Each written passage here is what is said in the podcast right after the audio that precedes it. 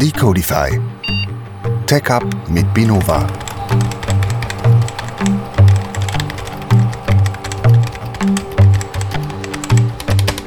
Herzlich willkommen zurück zu einer neuen Folge Decodify. Zurück? Wo warst du, Ricky? Ja, jetzt eins nach dem anderen. Erstmal den Titel von uns mal wieder nennen. Tech Up mit Binova. Up ähm, mit Binova. Genau, Stefan, wie du es schon gesagt hast. Warum zurück? Die letzten sechs Folgen, was wir hatten, waren Spezialfolgen, was wir außerhalb von unseren Räumlichkeiten gemacht haben. Wir waren an den KCDs in Zürich aber bevor wir darauf zu reden kommen, würde ich erstmal sagen, wer heute wieder mit dabei ist. Gegenüber von mir hockt unsere Tech-Up-Krake Raffi.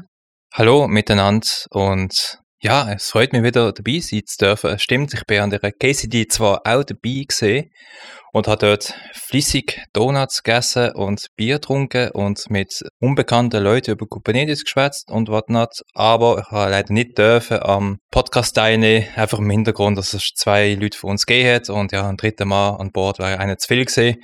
Da bin ich heute wieder mal dabei. Wie sagen wir so schön, at the edge oder on the edge of my seat. Genau, freut mich, dass du wieder dabei bist. Und zu seiner Rechten sitzt unserer Manitou, der Stefan. Ja, hallo, ich bin auch wieder zurück aus Zürich. Raffi, ich will nur ganz kurz ergänzen, du durftest nicht dabei sein, weil wir schon zwei waren, sondern einfach, damit unsere Gäste einfach was reden konnten und nicht nur du. Ja. Oh, das ist Anja Sterzefahren. Aber heute hast du, denke ich mal, genug Möglichkeiten, dein Wissen wieder preiszugeben. Genau. Aber einmal zurückzukommen zu dir, Stefan. Vielleicht möchtest du uns nochmal kurz erzählen, was bei den KCDs und so alles passiert ist und um was in den Podcasts ging. Nein. Okay. Klar, Ricky, mache ich gern. Also, KCD in Zürich. Wir sind jetzt wieder zurück hier in unserem Podcast-Studio alias Meetingraum in Binova Office. Und wir haben bei den KCD Specials, einfach ich will es kurz zusammenreißen, hatten wir sechs sehr interessante Gäste gehabt. Das war einmal der Thomas Graf, wer ihn nicht kennt. Er ist CTO von Isovalent. Mit ihm haben wir über eBPF und Cilium unter der Bettdecke gesprochen. Also wer die Folge nicht gehört hat, unbedingt reinhören. Das ist super interessant. Als nächsten Gast hatten wir den Julius Volz, er ist der Co-Founder von Prometheus und mit ihm haben wir über Jenkins gesprochen. Natürlich Fast. nicht, wir haben über Prometheus gesprochen und Observability und ein Stück Geschichte. Dann hatten wir den Sebastian Kister. Er hat ganz viele Titel, die ich gar nicht alle vorlesen möchte, aber was er ist, er ist Lead Kubernetes Competence Center bei Audi und mit ihm haben wir logischerweise über Kubernetes, People First und Handmade Gin gesprochen. Dann hatten wir den Max Körbecher. Er hat einen fiesen Namen, wenn man nicht native Deutsch ist. Ähm, da sind sehr viele Umlaute drin. Er ist Co-Founder of Liquid Replay, The Kubernetes und Cloud Native Experts. Und auch mit ihm haben wir über Kubernetes und äh, versus Serverless, Sustainability und Harden Case mit Musik gesprochen. Wenn ich weiß, was Harden Case mit Musik ist, unbedingt den Podcast hören. Dann hatten wir noch den Philipp Nikolic. Er ist Kubernetes Engineer bei der Postfinance und mit ihm, ihn haben wir träumen lassen. Er durfte uns den Kubernetes Cluster seiner Träume erzählen, wie das aufgebaut ist. Mit ihm haben wir noch ein bisschen über No-Code gesprochen und Milch. Genau, und als letztes äh, hatten wir noch den Timo Salm. Er war ursprünglich nicht geplant. Wir haben uns ihn an der KCD haben wir ihn uns geschnappt. Er ist uns über den Weg gelaufen und wir haben ihn einfach mitgenommen weil er Senior Lead DevX Solution Engineer ist äh, von VMware. Und mit ihm haben wir über Developer Experience, Business Value und das Ende von Spring gesprochen. So kurz zusammenfassend, wer eben die Podcasts noch nicht gehört hat, unbedingt reinhören. Auf jeden Fall eine Empfehlung. Und kann man überall hören, wo es die Codify gibt. Nur jetzt sechs extra Folgen. Aber heute sind wir natürlich nicht da, um über die letzten vergangenen Podcasts zu reden, sondern wir haben uns heute entschieden, über das Thema Edge Computing zu reden. Das ist dadurch entstanden, dass ich oder beziehungsweise eigentlich wir im Berufsalltag immer wieder mit unterschiedlichsten Cloud-Projekten zu tun haben. Was mir dann persönlich aufgefallen ist, ist einfach immer das Wort Edge oder Edge Computing kommt immer öfters vor. Und da habe ich mich dann halt gefragt, was hat es damit auf sich? Es hört sich auf jeden Fall spannend an, aber genau weiß ich nicht so viel drüber. Dann habe ich gedacht, mit wem könnte ich das besser mal besprechen oder mir erklären lassen als von euch beiden. Deswegen würde ich mal in die Runde fragen, was ist überhaupt Edge Computing? So, übernehme ich mal das Zepter. Edge Computing. Wir machen ja den Decodify Podcast nicht umsonst, sondern es geht ja darum, dass wir Begriffe wie jetzt zum Beispiel Edge Computing entschlüsseln für unsere liebe Zuhörer, also dekodifizieren. Und meine Dekodifizierung von Edge war einfach mal eine simple Übersetzung vom Englischen ins Deutsch, weil mit Edge ist einfach die Kante gemeint und jetzt ist die Frage, Kante von was? Und da muss ich jetzt ausholen, das mache ich aber gern für euch. Ich will euch vorstellen, wenn man Computing, also Rechenpower irgendwo bezieht, dann findet das klassischerweise irgendwo im Rechenzentrum statt. Und als Endnutzer tun wir nicht direkt mit dem Rechenzentrum interagieren, sondern mit irgendwo ein Smartphone, ruft irgendeine Webseite auf mit der Hoffnung, dass äh, eine Webseite dann auch dargestellt wird. Und irgendwo läuft dann halt ein Datenverkehr richtig Internet. Und irgendwo im Internet, man weiß nicht genau wo, steht dann ein Datenzentrum, wo dann eine wieder eine Antwort, eine sogenannte Response liefert und die Webseite auf dem Smartphone darstellt. Und genau all das ist die Edge nicht, weil Edge ist alles, was am Rande oder an der Kante zum Internet steht. Damit ist gemeint tatsächlich die Smartphone, also das steht wirklich am Rande vom Internet, weil dort konsumierst du dann deine Daten, da entstehen auch der Dateninput. Das heißt, die Edge ist wirklich alles, was am Rand vom Internet Also zur realen Welt dir. steht. Genau. Der Endbenutzer, das Endgerät, das ist die Edge. Mhm. Okay. Ja, danke, Raffi. Jetzt hast du ziemlich viel über das Internet gesprochen. Vielleicht wollen wir noch kurz erklären, wie funktioniert denn überhaupt das Internet für alle, denen das nicht ganz klar ist. Das Internet ist ja ein globales Netzwerk, das ähm, aus miteinander verbundenen Computern und Servern besteht und über Kommunikationsprotokolle, hauptsächlich das Internetprotokoll oder auch Übertragungssteuerungsprotokoll, also IP oder TCP, kommunizieren diese Geräte dann miteinander. So, und es gibt dort im Bereich Internet gibt es halt verschiedene Akteure, die da mitspielen. Das ist einmal das Endgerät. Jedes Endgerät hat eine eindeutige IP-Adresse. Damit man das eindeutig adressieren kann, dann gibt es den ISP, den Internet Service Provider, worüber sich das Endgerät ins Internet quasi verbindet. So, wenn das Endgerät im Internet angekommen ist und du jetzt, Ricky, zum Beispiel an deinem PC sitzt, hast ein Endgerät, das ist dein Laptop, willst dich mit www.binova.com verbinden, dann gehst du über deinen Internet Service Provider, gehst du ins Internet und im Internet wirst du dann über verschiedene Routen und Switches wirst du dann weitergeleitet bis zu irgendeinem Server, der, wie Raffi schon gesagt hat, irgendwo steht, wo wir das nicht wissen oder nicht genau wissen. Und damit du dieses Ziel erreichst, werden verschiedene Routen oder wird eine Route gewählt, die über verschiedene ähm, Server läuft oder Switches läuft. Und jeder Punkt, jeder Knotenpunkt, der dort passiert wird, nennt man auch einen Hop. So. Und Edge Computing ist genau dafür da, um diese Hops zu minimieren oder sogar zu eliminieren oder einfach so performant wie möglich einfach an dein, dein Endgerät oder an deinen verarbeitenden Server, der den Request verarbeiten soll, zu ermöglichen. Ich möchte das Bild, wo der Stefan gerade gezeichnet hat, vom Internet noch ein bisschen mehr ausmalen. Also ich finde das eine gute Vorlage. Man muss sich auch vorstellen, dass wenn man jetzt die Hops berechnet, die Hops jetzt nicht nur vom lokalen Netz Richtung ISP laufen, sondern hinter dem ISP noch mehr vom Internet vorhanden ist. Man schwätzt dort zum Beispiel von den Nodes hinter dem ISP, wo die verschiedenen ISPs miteinander verbinden, dann auch von EXP, sogenannte Internet Exchange Points. Also man kann ein ISP haben, zum Beispiel Swisscom oder auch Salt. Ich persönlich favorisiere Init7, weil die haben irgendwie 25 Gigabit pro Sekunde, wenn man entsprechend die Mikrotik, Auto hat. Ich möchte keine Werbung jetzt für die Firma machen, ich finde sie trotzdem toll. Und hinter den ISP stecken jetzt die Internet Exchange Points und gerade wir hier in der Schweiz haben einen ganz weltbekannten IXP, nämlich im CERN, weil das ist einer der ersten IXP gesehen, wo transatlantisch über Unterseekabel den amerikanischen Kontinent mit Europa verbunden haben. Und das heißt äh, CERN IXP, ganz einfach in Genf. Und die Hops werden natürlich auch erzählt, was dann hinter dem ISP liegt. Das heißt, Hops geht weiter irgendwo zum IXP und dann geht er vielleicht über den Transatlantik, über den Ozean und dann kommt es in irgendein Rechenzentrum von AWS und dann kommt der Hop wieder zurück.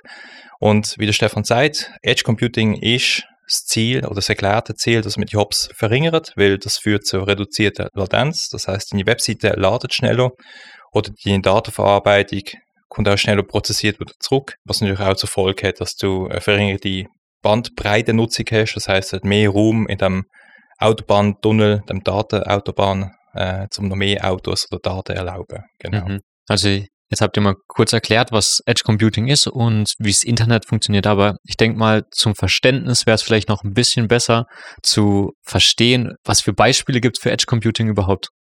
Also Edge Computing per se ist ja relativ einfach erklärt. Wenn du dir jetzt einen Tisch vorstellst, dann hast du eine Kante an deinem Tisch. Wenn du jetzt einen Computer an diese Kante stellst und den anschaltest, dann ist das Edge Computing. Das heißt, er steht Ah. am Rand und prozessiert was. Gut zu wissen. Richtig. Heute ist Stefan groß. Sorry, da musst du sagen. Es kann nur noch besser werden. Nein, also ein tatsächliches Beispiel für Edge Computing sind zum Beispiel äh, das autonome Fahren. Ist so ein klassisches Beispiel von Edge Computing. Du hast beim autonomen Fahren, ist leider hier in, in der Schweiz, ist das noch nicht zulässig, ähm, ist es so, dass du riesige Mengen Daten verarbeiten musst, weil es gibt irgendwelche Sensoren oder Aktuatoren, die ähm, irgendwelche Daten senden und wieder empfangen müssen. Und beim autonomen Fahren ist es ja so, dass Entscheidungen recht schnell getroffen werden müssen. Das heißt, wenn ich irgendwo an der Straße bin und da spielen Kinder und jetzt kommt so ein Kind auf die Idee und springt einen Ball hinterher, weil der gerade auf die Straße fällt, muss halt das Auto in dem Moment entweder bremsen oder ausweichen oder sonst irgendwas machen, um zu verhindern, dieses Kind jetzt zu treffen.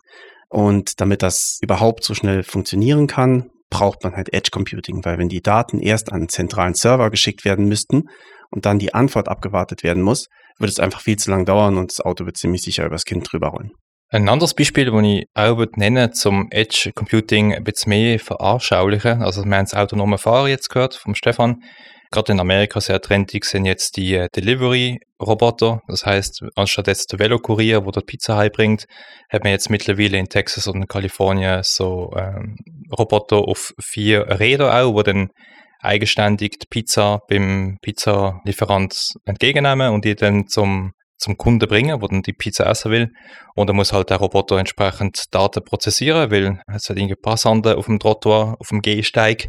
Und denen muss man halt ausweichen. Und dann muss irgendwann der Roboter die Straße überqueren, den Zebrastreifen, das heißt, er muss auch die Autos sehen, die links und rechts kommen, eventuell vielleicht sogar noch eine Ampel. Und er muss halt die Daten bei sich vor Ort prozessieren oder die Daten halt irgendwo remote auf einem Server.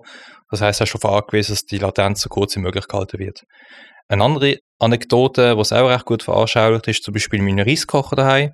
Der ist auch mit dem Internet verbunden und man kann sich mit Apps so einloggen und dann kann ich da mit dem Reis interagieren und sehen, wie warm mein Reis gerade daheim ist, wenn ich nicht gerade daheim wäre.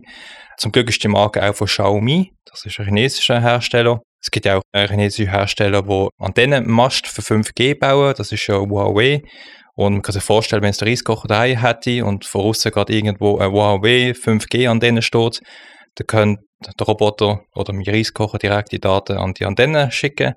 Und ohne dass das Swisscom oder sonst wird bekommen, direkt nach China zu CPP, dass ich meine Daten kann auswerten kann, wenn ich mein Reis am liebsten hätte. Also das ist mir Das ist auch auch vorstellbar. Das ist auch Edge Computing. Vielleicht können sie dir dann noch neuen Reis liefern, wenn, grad, Wenn er ist. wenn du eine Woche nicht am Reiskocher geschafft hast. Dann wissen sie, ja, Das der Reis ist nicht. wahrscheinlich leer, ich schicke mal einen neuen hin. Direkt aus China. Perfekt. Ähm, wenn man jetzt hier die Beispiele anguckt, das sind ja jetzt Beispiele, wo schon genutzt werden, das Edge Computing, aber wie kam es eigentlich genau dazu, dass Edge Computing notwendig wurde? Also der, der Auslöser für die Entwicklung und die Implementierung von Edge Computing war eigentlich die exponentielle Zunahme von Geräten, die mit dem Internet kommunizieren. Es hat äh, IoT, ist ein ganz großer Bereich, Internet of Things. Das heißt, jedes Gerät kommuniziert irgendwo mit dem Internet. Es hat damals angefangen, dass der Adressbereich, um diese Devices zu adressieren, hat nicht mehr ausgereicht. Viele haben das mitbekommen, IPv4, irgendwann gingen die IP-Adressen aus oder man hat vorhergesagt, dass äh, in ein paar Jahren die IP-Adressen ausgehen. Also hat man IPv6 eingeführt, was einen viel größeren Adressbereich hat und man konnte viel mehr Geräte adressieren. Und Edge Computing ist eigentlich der logische Schritt auf das, was dort gemacht wurde. Nämlich es ist bewusst geworden, dass man die Geräte nicht nur adressieren muss, sondern dass man auch die Daten verarbeiten muss, die diese Geräte produzieren. Und das wäre mit einem klassischen äh, zentralen Server wäre das einfach nicht gegangen. Da wären zu viele Daten einfach prozessiert worden oder über die Leitung, Bandbreite, hat Rafi eben gesagt, die Bandbreite nicht mehr ausgereicht. Und äh, deswegen wurde eigentlich Edge Computing damals ins Leben gerufen.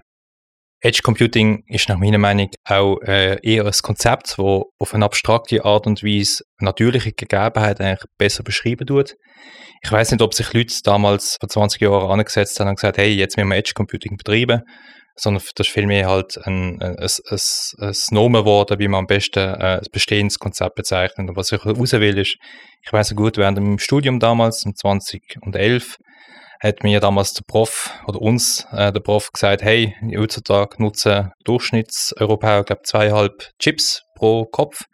Und das ist damals irgendwie schon viel gesehen. Dann haben die gesagt, ja, okay, ich habe jetzt noch ein Handy und dann habe ich vielleicht noch ein iPad daheim und Fernseher, okay, da komme ich auf drei eigenständige kleine Computer, die ich quasi nutze in meinem Alltag. Und ich weiß noch ganz interessant, hat der Prof damals prognostiziert, ich weiß nicht, was für eine Quelle hat, das ist auch nur, was mir anekdotisch im Kopf geblieben ist, dass in zehn Jahren, also in 2020, jeder um die 10 Chips wird pro Kopf nutzen. Wir wissen jetzt, dass wir über 20 sind und das heißt, da hat man auch ein exponentielles Wachstum stattgefunden. Wir hat einfach mega viel Chips jetzt in unserem Alltag um uns herum. Mit Chips meine ich nicht nur Geräte, wo irgendwie Chips verbaut haben, wie es zum Beispiel damals schon in den 90er Jahren mit einem Walkman oder einem CD-Player, sondern wirklich Chips, die dann auch einen, einen, kleinen Rechner darstellen, wo irgendwie ein ARM-Prozessor verbaut ist, wo dann entsprechend weniger Energie verbraucht und dann möglich ist, auch größere Rechenpower darzustellen. Und dann schlussendlich, und das ist der, der wichtigste springende Punkt im Ganzen, dass man mit dem Internet verbunden ist. Das heißt, er muss eine Wi-Fi-Kapazität haben, oder eSIM oder whatever, das einfach mit dem Internet verbunden ist. Und auf diesen Geräten gibt es einfach mittlerweile mega viel. Und das ist halt inhärent durch die Entwicklung gegeben. Also Edge Computing ist da, ob man das will oder nicht, einfach aus dem Grund, dass wir so viel Geräte mit dem Internet verbunden haben heutzutage. Genau. Und alle, die jetzt denken, der Raffi, der schwurbelt ja damit in 20 Geräten pro Mann, der kann halt selbst mal bei sich zu Hause zählen, wie viele mhm. Geräte er denn hat. Und da zähle ich jetzt mit dazu beispielsweise einen Kühlschrank, einen Roboter, einen Herd, mhm. äh, eben einen Reiskocher. Geschirrspüler. Und so weiter. Man findet und immer wenn man die alle zusammenzählt, äh, genau, Apple Watch, wenn man die alle zusammenzählt, kommt man recht schnell auf, glaube ich, mindestens 20. Glaube ich auch. Durch die Entstehung habt ihr jetzt eigentlich ja schon einen Vorteil gesagt, dass es möglich wird, die ganze Last von den ganzen Geräten zu verarbeiten. Aber ich denke mal, da wird sicher noch mehr Vorteile geben, wo ihr wisst. Ja klar, da gibt's noch, also eben neben Latenz und Bandbreiteneinsparung haben wir natürlich noch den Aspekt Datenschutz, Datensicherheit. Durchs Edge Computing werden halt die Daten lokal prozessiert. Also wir kennen es ja, wenn man irgendwo Daten prozessiert, ist das, wenn das der Server im Internet steht, ein zentraler Server ist, dann weiß man nicht genau, wo der Server steht. Der kann in Amerika stehen, der kann in China stehen oder sonst wo. Und äh, je nachdem, welche Regulatorien man hat, gerade beim Datenschutz, kann es halt recht schnell zu verzwickten Situationen kommen. Mit Edge Computing weiß man, das ist lokal und kann sich so eigentlich sicher sein, dass die Datenschutzrichtlinien zumindest eingehalten werden. Eben Zuverlässigkeit, dadurch, dass man diese lokale Prozessierung hat, muss man nicht über irgendwelche Knotenpunkte, die potenziell ausfallen können, gehen und hat somit auch ein recht zuverlässiges System. Genau.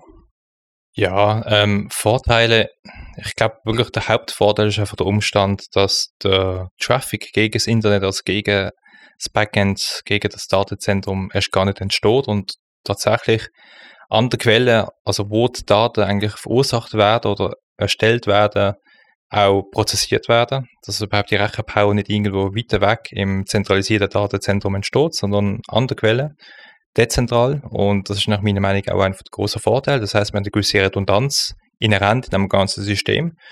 Es macht natürlich Sinn, wenn man daheim drei Computer stehen hat, wo alle ins Internet kommen, kann man auf all diesen Computer gleichzeitig das Programm ausführen und einer von diesen drei wird es schon schaffen. Ein ganz banales Beispiel vielleicht, aber das, das zeigt eigentlich, je mehr Fülle oder Quantität an möglichen Geräten man zur Verfügung hat, je mehr Potenzial kann man auch daraus rausschöpfen. Und genau ähm, die Resilienz, die auch gegeben ist durch die Redundanz, ist auch ein ganz positiver Pluspunkt bei dieser ganzen Geschichte. Das heißt, ja, wir hätten auch mehr Möglichkeiten, um möglichst dezentral auch Daten zu verarbeiten. Momentan passiert das immer noch auf gewissen Plattformen, aber grundsätzlich haben wir durch die Quantität von Geräten Möglichkeit schon, dass man halt das auch kann anders gestalten kann. Mhm. Ähm, jetzt einfach das klassische Gegenbeispiel. Ähm, es gibt jetzt einige Vorteile, aber wahrscheinlich wird es auch Nachteile geben, wo man sich vielleicht Gedanken machen sollte. Nachteile gibt es natürlich auch ein paar. Äh, da denke ich gerade, was ich vorhin beschrieben habe, Redundanz und Resilienz, weil man halt viele Geräte hat. Das ist natürlich auch zur Folge, dass das Ganze viel komplexer wird, äh, weil man mehr Geräte hat zum Managen oder zum Verwalten, wird es dann auch schwieriger, nicht nur für Datennutzer, sondern auch für die Plattformen und Service Provider, wo die gerade wenn zu ihrer Gunsten ausnutzen. Das heißt, mit einem höheren Betriebsaufwand, man muss einen Standard einführen, dass man das System kann, ähm, alle auf die gleiche Art und Weise adressieren, die ganze äh, Datenkonsistenz und Integrität. Und nicht zuletzt natürlich auch das ist nicht etwas, was negativ gesehen das ist einfach inhärent zu der Entwicklung, dass das auch mehr Stromverbrauch hat und der Stromverbrauch wird ja dort anfallen, weil die gerade am Laufen sind, das heißt beim Endnutzer. Das heißt, wir entflechten ein bisschen so ähm, die Stromkosten, die halt nicht im Datenzentrum anfallen, sondern direkt auf dem Handy. Das heißt, wenn du deine eigenen Videos konvertieren vom Laptop, dann bist du auch du der, der die Stromrechnung zahlt und quasi die Hardware zur Verfügung stellt, um dass das passiert und halt nicht irgendwo remote auf dem Cloud-Provider. Genau, neben Komplexität sind da auch Sicherheitsrisiken noch zu bedenken. Wenn man jetzt ähm, Edge Computing betreibt, dann heißt das, dass das Gerät lokal ist. Ich habe es vorhin schon kurz erwähnt. Und damit hat man natürlich auch die Gefahr von physischen Angriffen auf die Geräte. Das ist so ein klassisches Sicherheitsrisiko. Daneben müssen die Sicherheitsmaßnahmen, die man normalerweise auf einem zentralen Server einmalig implementiert, die müssen halt auf jedem Edge-Gerät separat implementiert werden. Das bedeutet halt wesentlich höhere Kosten beim Betrieb von Edge-Geräten als zentralen Server. Datenkonsistenz hat Raffi schon kurz angesprochen. Da geht es einfach darum, dass man, wenn man Daten irgendwo speichert, müssen die natürlich auf die verschiedenen Knotenpunkte, auf die verschiedenen Edge-Geräte irgendwie synchronisiert werden. Auch das macht es halt kompliziert. Mhm. Wenn man jetzt Nachteile, ist ja der nächste Schritt auch, es gibt dann auch sicher gewisse Herausforderungen, wenn man Edge Computing, sagen wir mal, nutzt. Herausforderung beim Ganzen ist natürlich klar beim Management von, von diesen Geräten. Ich habe ganz vor kurzem einen interessanten Blogartikel gelesen, der nennt sich nämlich Low-Tech-Blog und das ist mir, das ist irgendwie passt das recht gut, gerade was die Challenge vom Ganzen ist. Der hat nämlich darum geworben, dass auf dem Blog inhaltlich es darum gegangen ist, dass man halt zeigt, wie man halt mit ganz einfachen technologischen Computermitteln Haushaltssachen kann bedienen und einfach wie man halt mit wenig kann viel erzielen daheim quasi, so unabhängig vom, vom Staat und von äh, Firmen. Und das Interessante ist, dass der Low-Tech-Blog selber in Spanien gehostet wird auf einem Raspberry Pi und die Stromversorgung von dem Raspberry Pi über Solar Panels stattfindet. Und einer der Features vom Blog ist, dass man auf der Startseite sieht, äh, was die Sonnenschein durch ist von einem bestimmten Tag, dass man weiß, okay, am nächsten Tag wird es bewölkter und es kann sein, wenn halt viel Traffic entsteht, dass der Raspberry Pi die, den Traffic nicht abfangen kann, dass es dann halt komplett weg ist. Und das ist nach meiner Meinung eine recht gute Veranschaulichung vom inhärenten Problem von Edge Computing. Das heißt, mehrere Sachen müssen gegeben sein. Also das Gerät muss einerseits verfügbar sein, das muss mit Energie eingespeist sein. Das Gerät muss ein Internet haben, äh, Internet-Connectivity haben. Das heißt nicht, dass er die Daten schlussendlich im Internet prozessiert, aber irgendeine Form von Authentifizierung oder von, ähm, von ganz kleinen Daten, muss schon ins Internet gehen, dass überhaupt irgendwas passiert. Das heißt, Edge Computing lebt davon, dass wir den Luxus haben, dass wir so viel Gerät um uns herum haben, das Internet ständig funktioniert, dass Energie wir versorgt sind. Und das sind natürlich ganz viele makroökonomische Folgen. Das heißt, man muss die Geräte auch mit Chips versehen, man muss die produzieren. Und wie man jetzt mit 2023 weiß, ist gerade Chip-Herstellung halt hochkonzentriert in Taiwan, wird das produziert. Das ist schon heute ein Flaschenhals. Und wenn man sich überlegt, dass in Zukunft ein AI auf diesen Geräten auch noch könnte ausgeführt werden, dass man denkt an selbstfahrende Auto, wo ein Modell schon im Voraus generiert worden ist, dann aufs Auto drauf worden ist und dann geht man davon aus, dass dort ein GPU vorhanden ist, wo das Modell laufen lässt, dass das Auto gerade in diesen paar Millisekunden kann entsprechend reagieren, um die Oma nicht überfahren. Dann ist es halt enorm wichtig, dass die Chips entsprechend verbaut sind. Und gerade bei GPUs, also bei Prozessoren, wo ähm, Floating Point Algorithmen können gut ausführen, was halt bei AI-Modellen mega wichtig ist, haben wir ganz viele Flaschenhälse. Also einerseits eben makroökonomisch, dass man die Chips kann herstellen dass man die kann verbauen und natürlich die ganze Infrastruktur vom Internet, die muss auch gegeben sein, trotz Dezentralisierung von der Geräte. Genau. Thema GPUs ist einfach so, der größte Hersteller davon ist Nvidia und dort noch ein kleiner Börsentipp, wer noch Geld auf der Seite hat, kann sich äh, Nvidia-Aktien kaufen, weil die werden in den nächsten paar Jahren noch durch die Decke schießen. Kriegt man sogar noch Tipps hier mhm. für nebenbei. Ich krieg Provision dann 10%. Ja. ähm, vielleicht jetzt vielleicht noch ein bisschen was Technischeres. Ähm, Gibt es auch irgendwie bestimmte Techniken, wo oder Protokolle, ich weiß es nicht, wo mit Edge Computing zu tun haben? Die gibt es tatsächlich. Ein ganz bekanntes ist zum Beispiel Fog Computing. Fog Computing ist einfach eine Form von Edge Computing, um Datenrechen oder Speicherleistung näher an die Endgeräte zu bringen. Jetzt fragst du dich wahrscheinlich, wieso heißt das Ding Fog Computing?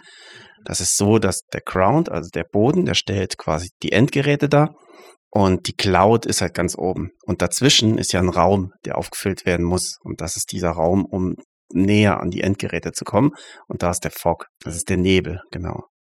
Es gibt noch einen weiteren Begriff, also nur um das selbst schnell noch veranschaulichen, das nennt sich nämlich Dew Computing, also D-E-W. Und jetzt frage ich gerade mal ganz frech den Stefan, was mit Dew Computing genau gemeint ist. Und das weiß ich nicht. Äh, Dew heißt einfach auf Englisch, das habe ich gewusst, heißt Tau. Und wenn man jetzt an den Boden denkt und über der Pflanze dann auch noch Nebel ist und weiter oben durch die ganze Cloud, also die Wolkeninstanzen, dann ist der Tau quasi wirklich der, der, der Wasser auf diesen kleinen Pflanzen am Morgen früh. Und das ist dann halt wirklich so on the edge. Also mehr on the edge kannst du gar nicht sein. Das wäre tatsächlich das Smartphone.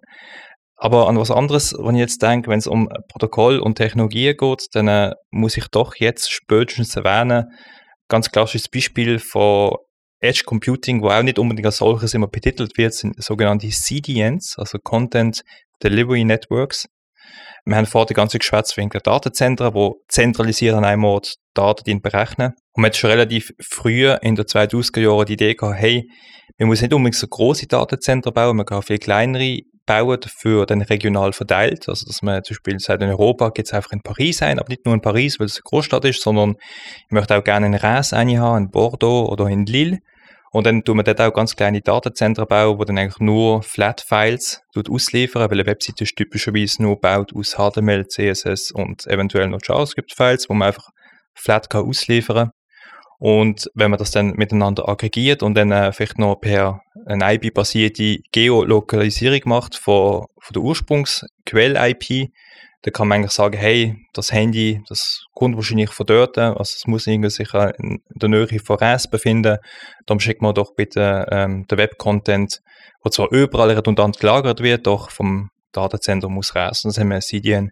Da gibt es verschiedene Provider, die das bieten, also ganz bekannt Netlify, Cloudflare oder auch Akamai. Und es sind auch so Plattformenfirmen. Das heißt, die haben einen Service, wo halt Edge Computing quasi bieten über CDNs, wo dann noch viel mehr machen als nur die Auslieferung von irgendwelchen cached Content, wo dann natürlich auch eher Waffenfunktionen übernehmen oder ähm, Bot Protection oder weitere Sachen. Genau. Und ähm, es wird auch oft in Edge Computing Umgebungen wird zur effizienten Kommunikation zwischen Geräten und Servern wird auch äh, Protokolle wie MQTT verwendet. Raffi weiß bestimmt, was MQTT heißt. Nein, Stefan, das musst du mir erklären. Das ist das Message Queuing Telemetry Transport. Und CoAP gibt es auch noch, ähm, um es vorwegzunehmen, wenn du es nicht weißt, Rafi, Constraint Application Protocol, die werden auch noch verwendet, um die Kommunikation möglichst effizient zu machen. Ich bin so froh, dass du dabei bist, Stefan, weil das Zeug hätte ich echt nicht gewusst. Gerne. Was auch noch ein Punkt ist, ich will es auch noch am Rand nochmal erwähnen, auch eine Technik, die ähm, das ganze Edge Computing auch möglich macht oder weiter vorantreibt, ist natürlich 5G. Durchs Mobile Edge Computing 5G fördert halt die Entwicklung von Mobile Edge Computing.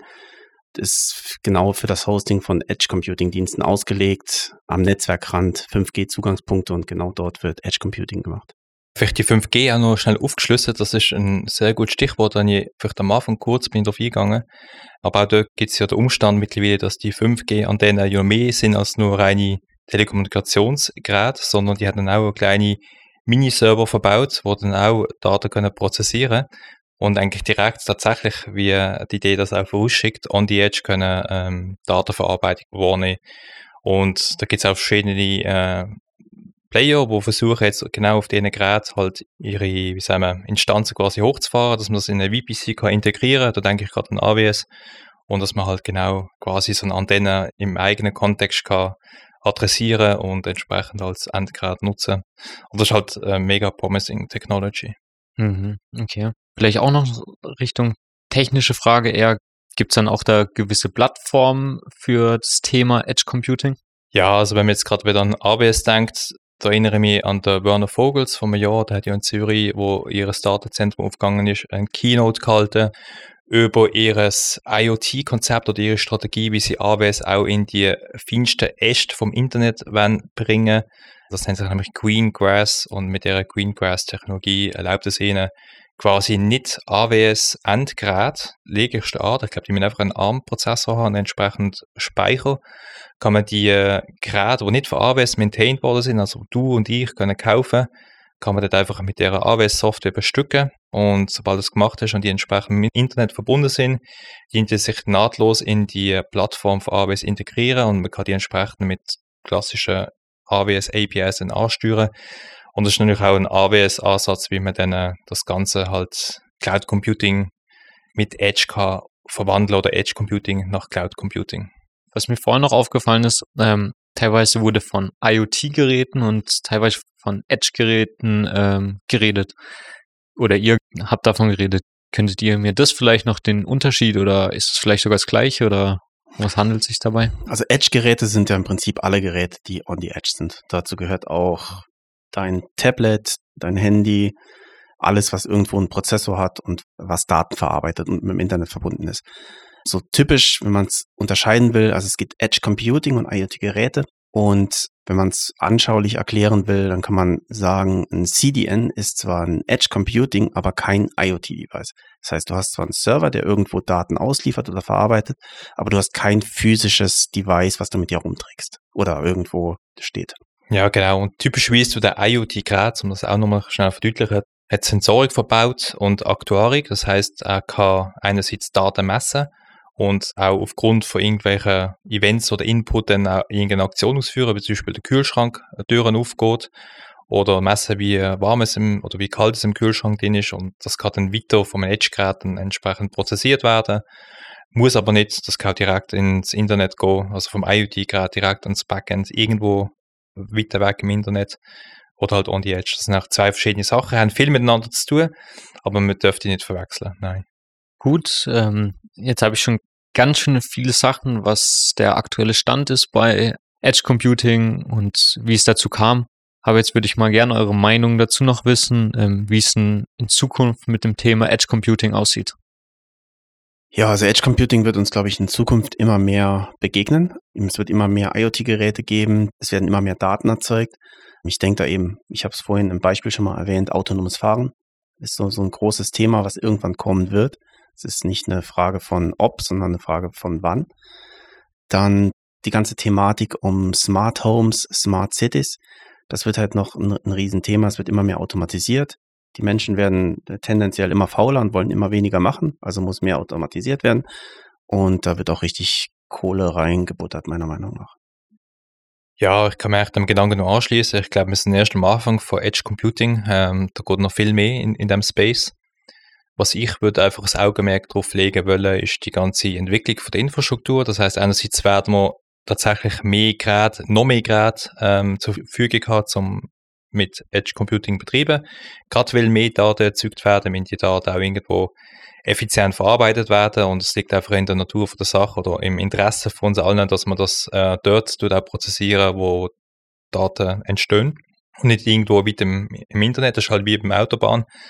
Wenn man nicht muss weit in den Laden fahren, dann ist es halt besser, weil dann vermeiden wir den Stau irgendwo in der Autobahn, wenn alle in die Stadt fahren, um ihre Kommissionen zu machen. Das ist eigentlich genau das gleiche Bild. Das heißt, wir sind darauf angewiesen, dass man die Infrastruktur und die Erschließung vom Internet eigentlich weiter ausbauen und so gestalten, dass sie auch resilient wird. Dass nicht irgendwie ein Solarflare, also irgendwie eine Sonnenstrahlung das kaputt macht oder ähm, irgendwelche geopolitische Kriege das kaputt machen, whatever, dass wir einfach dort ein äh, resiliente und stabile Internet haben. Es gibt zum Beispiel den Elon Musk, ja, ist zwar berühmt, aber nicht so populär momentan, weil er hat so seine Twitter-App umbenannt in X. Und er hat ja auch eine andere Firma, Starlink, und es macht eigentlich was sehr, sehr Positives, nämlich mit seinen 400 Mikrosatelliten, die jetzt im Orbit um die Erde sind und in Zukunft bis auf 12, sogar 42.000 haben wir aufgeschrieben, ansteigen könnte, tut eigentlich Internet erschließen in Gebieten, wo es heute noch kein Internet gibt. Da denke ich zum Beispiel gerade an Sahara oder an auch allgemein der Global South, wo Internet noch nicht so mit Breitbandanschluss verbunden ist. Das sind wir, glaube ich, hier in Europa und in Amerika halt schon ein bisschen verwöhnt. Und es sind genau die Sachen wie Infrastruktur, wo mehr Innovation und Technologie es überhaupt ermöglichen, Wertschöpfung zu erlauben. Und für mich ist Edge Computing eigentlich nur der Ausdruck von einer Entwicklung, die sowieso am stattfinden ist und die sich noch weit weiter so entwickeln. Und ich finde das eigentlich eine positive Entwicklung, solange nicht irgendwelche große Plattformen das für sich äh, in dystopischem Maße ausnutzen. Und das Schöne ist ja bei X und Starlink, wahrscheinlich, wenn man X benutzt und über Starlink dann ins Internet geht, wird wahrscheinlich ziemlich wenig zensiert. Hoffen wir es doch. Ja.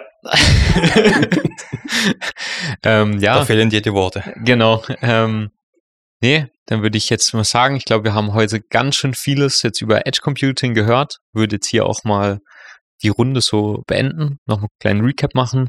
Ihr habt mir heute erklärt, dass beim Edge Computing eigentlich das Ziel ist, die Datenverarbeitung näher an den End-User zu bringen. Beispiele, wo ihr genannt habt, waren beispielsweise autonomes Fahren, Staubsaugerroboter, dein Kocher, dein Reiskocher. Reiskocher. Dann habt ihr kurz erklärt, wie es dazu kam, durch die großen Datenmengen, die immer mehr anfallen, durch die ganzen Geräte, wo es immer mehr gibt, ist eben die Lösung Edge Computing durch die Vorteile eben, dass es näher am End-User ist, dadurch geringere Latenzzeiten. So kann man auch schnellere und stabilere Verbindungen erzeugen. Aber es gibt natürlich auch Nachteile wie Komplexität, erhöhten Verwaltungsaufwand, dass die Daten synchron sind und auch, dass dort halt gewisse Gefahren bestehen, wenn die Geräte halt vor Ort quasi zerstört werden können beispielsweise. Aber es gibt auch andere technische Herausforderungen, dass man technisch guckt, dass die Hops minimiert werden, dass an die richtigen Locations geht. Und ähm, zum Schluss auch nochmal den Unterschied zwischen IoT-Geräten, dass die Endgeräte sind, die die Daten sammeln und was Edge-Geräte sind, die, die eigentlich die Datenverarbeitung oder die Datenbereitstellung vornehmen. Und ein Ausblick in die Zukunft habt ihr auch gezeigt, das wird noch einiges kommen. Genau. Und dann würde ich sagen, kommen wir zu unserem Off-Topic-Thema mal wieder. Diesmal nicht wie in den Specials, sondern dann gehen wir wieder zu unserem Off-Topic. Ich würde eine Frage stellen in die Runde und ihr dürft mal schätzen oder vielleicht wisst ihr es ja. Die Hauptstadt von Indonesien ist Jakarta. Genau. Das ist nicht die Frage. Ah. Und von Malaysia? Kuala Lumpur. Sehr gut. Und Java ist die Hauptinsel von Indonesien. Die größte. Genau. Okay. Gut. Das haben, machen wir eine richtige Wissenssendung noch draus zum Schluss. nee, ich würde gern von euch wissen, wie viele Minuten konnte man auf einer CD-ROM speichern? 700 Megabyte, jetzt muss man wissen, wie viele Minuten das sind. In welchem Format, Ricky? Im, welches Format, ja? Ähm, in einer Audiodatei. Was war das früher? FLAC. Ah, man glaube FLAC-Datei. Also bei der ersten CD, wo rauskam. Die war, glaube ich, von Ja, aber was für ein. Format? Ich habe damals MP3s auf meiner CD gespeichert. Oder habe ich viel mehr können speichern als mit. Ja, das konntest du dann erst mit einem MP3-fähigen CD-Player genau. abspielen. Ähm, Ich glaube, der erste war war, das? nicht MP3. war das nicht WAF? Wahrscheinlich. WAF. WAF. Was heißt auch von. Sony dann kommen wird. Okay, du oder mal zuerst, Stefan. Ähm, 47 Minuten. Ich habe tatsächlich auch in der Größenordnung geschätzt, zwischen 30 und 60. Ich sage jetzt auf 45, dass ich drunter liege. Also, Stefan war nah. Er hat nur einen Zahlendreher drin. Es waren 74 Minuten und 33 Sekunden. Und dazu gibt es so eine kleine Geschichte. Man weiß nicht, ob das genau stimmt, aber die Erfinder quasi wollten unbedingt auf der CD die neunte Symphonie von Beethoven drauf haben. Und die ging etwa 73 Minuten. Ich glaube, die Geschichte habe ich schon mal gehört. Genau. Ob die Genial. jetzt wahr ist, weiß ich nicht, aber genau. Glückwunsch, Stefan, dass du wieder mal gewonnen hast. Danke. Ja, eigentlich warst du näher, er hat nur den Zahlendreher drin. Nein, er, er hat 45 gesagt. Ich habe 47 gesagt. Und 74 waren es. Ja, dann bin ich an der dran. Ja, Stefan hat gewonnen. Ah. Danke, Ricky. Immer für Raffi. was, hat er dir, was hat er dir geboten? Im Zweifel für Raffi. genau. Alles klar, dann würde ich hier die Folge beenden und in dem Fall sagen, danke euch beiden Ja, und Danke dir. bis zum nächsten Mal. Ja. Bis zum nächsten Mal. Ciao. Ciao. Tschüss. Solltet ihr Ideen oder Verbesserungsvorschläge haben oder auch wenn wir mal was Falsches erzählt haben, so würden wir uns über euer Feedback freuen. Dies könnt ihr uns entweder direkt per Mail an decodify.binova.com oder über unsere Homepage binova.com slash decodify zukommen lassen. Auf unserer Homepage findet ihr auch noch weitere Informationen rund um Binova und das gesamte Team. Der Podcast erscheint übrigens immer am ersten Mittwoch im Monat. Das war der Podcast Decodify. Tech Up mit Binova. Idee und Konzept Binova Schweiz GmbH. Aufnahme und Producing Sprecherbude in Basel.